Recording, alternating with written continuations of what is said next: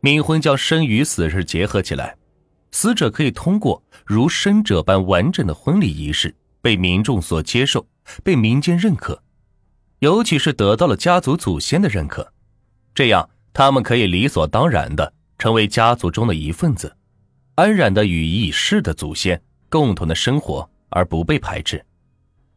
早前有这样一则新闻：陕西山西冥婚风俗。诱发杀人卖尸案，就为了配阴婚，进去盗了女子的墓，但最终是被抓了起来，然后被判了刑了。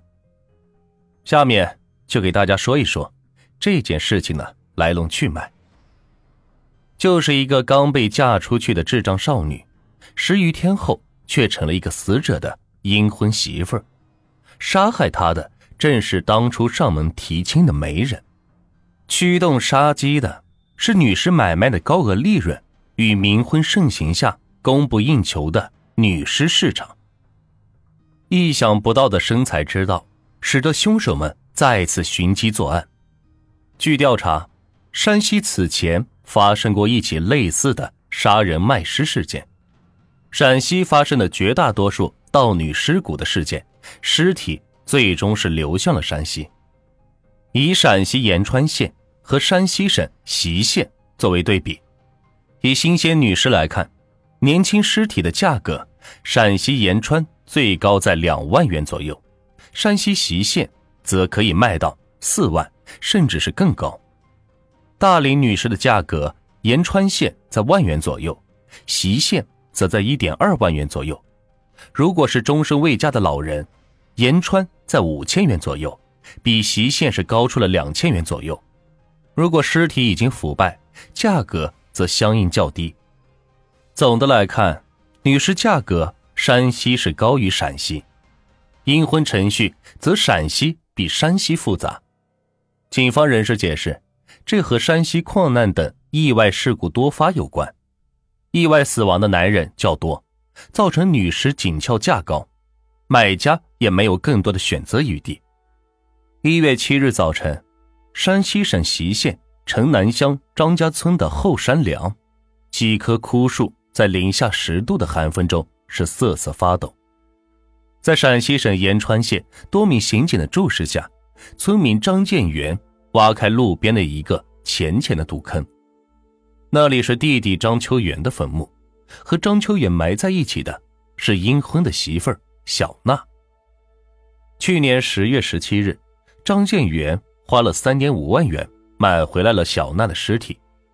当天，他亲手挖开坟墓，把小娜的棺材是放了进去，给弟弟是结了阴婚。而今年一月六日，警察找上门，告诉他，小娜是死于谋杀，杀人者为卖尸杀人。对于杀人卖尸的过程，警方有了初步调查的结果。去年十月十六日，两名男子将小娜。骗至陕西省延川县盐水关的石湾处杀害，随后将尸体以一万五千五百元卖到了山西。尸体几经转手，被家住在山西隰县城南乡的张建元以三点五万元买走。张建元的四弟张秋元在两千零五年农历正月十九日被媳妇郭瑞云用毒鼠强毒死。郭瑞云事后被法院。判处死缓。张建元说：“四弟的媳妇儿如此凶狠，他俩在阴间也不能做夫妻的。按照当地的风俗，四弟算是单身，需要配阴婚。他便托周边的风水先生，找到未婚的女尸。张建元记得给弟弟配阴婚是阴历八月二十六日，按照当地的风俗，算是个吉利的日子。当天。”他经中间人介绍买回了小娜的尸体，随后买了寿衣、棺材，当晚是挖开了四弟张秋元的墓地，将小娜的棺材上放了进去，这就算是给弟弟结了阴婚。